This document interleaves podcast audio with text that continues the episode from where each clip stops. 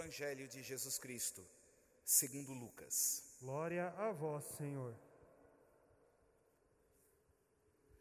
Naquele tempo, um homem que estava à mesa disse a Jesus: Feliz aquele que come o pão no reino de Deus.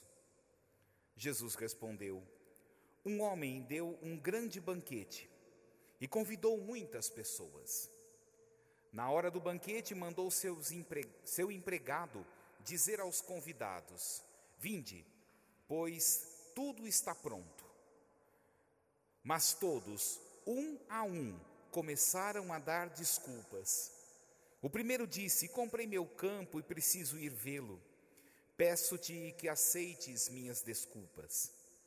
Um outro disse: Comprei cinco juntas de bois e vou experimentá-las. Peço-te que aceite minhas desculpas. Um terceiro disse: Acabo de me casar e por isso não poderei ir. O empregado voltou e contou tudo ao patrão. Então o dono da casa ficou muito zangado e disse ao empregado: Sai depressa pelas praças e ruas da cidade. Traze para cá os pobres, os aleijados, os cegos e os coxos. O empregado disse: Senhor, o que tu mandaste fazer foi feito, e ainda há lugar. O patrão disse ao empregado: Sai pelas estradas e atalhos e obriga as pessoas a virem aqui, para que minha casa fique cheia. Pois eu vos digo: nenhum daqueles que foram convidados provará do meu banquete. Palavra da salvação. Glória a vós, Senhor. Se vocês estão recordados, aqui que nós lemos hoje é a versão de Lucas. Mas alguns domingos atrás, a gente ouviu a versão de Mateus do mesmo, da mesma cena. Só que era festa de casamento. O dono da casa havia preparado a festa de casamento, chamou um, chamou outro. E os convidados não quiseram ir. Nós precisamos recordar que Jesus está contando esta parábola para os doutores da lei e para os chefes do povo, aqueles que diziam que conheciam a lei de Deus.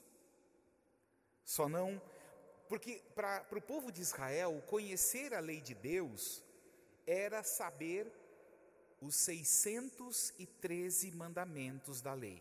É, vocês não ouviram errado, não. Moisés desceu com dez mandamentos lá do Monte Sinai. No tempo de Jesus, já eram 613 mandamentos. E os doutores da lei, os mestres, diziam que sabiam os mandamentos. Aham. Uhum. Se a gente perguntar para vocês os 10 aí, vai ter gente que vai engasgar.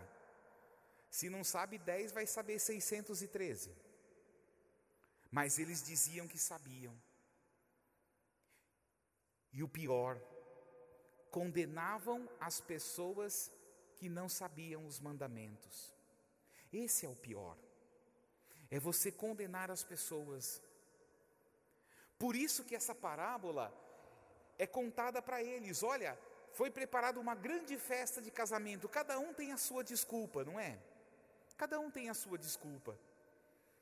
Eu costumo dizer que quem quer, faz. Quem não quer, arruma uma desculpa. É sempre assim. Se eu quero, eu vou lá e faço. Agora, se eu não quero, eu vou arrumar uma desculpa para não fazer. Sabe o que é mais interessante? Aqueles que foram convidados não foram na festa. Então o dono da festa manda trazer todo mundo. E sabe o que é melhor? colocou todo mundo e ainda tem lugar.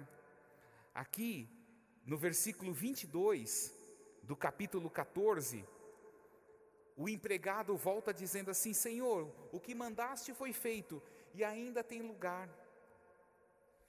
No coração de Deus, no coração de Jesus, tem lugar para todo mundo. É só não ser orgulhoso. Deus resiste aos orgulhosos. Deus não quer ficar do lado de gente que se acha demais, que se acha imprescindível, que se acha necessária, que sabe de tudo. Deus não quer ficar do lado de gente assim.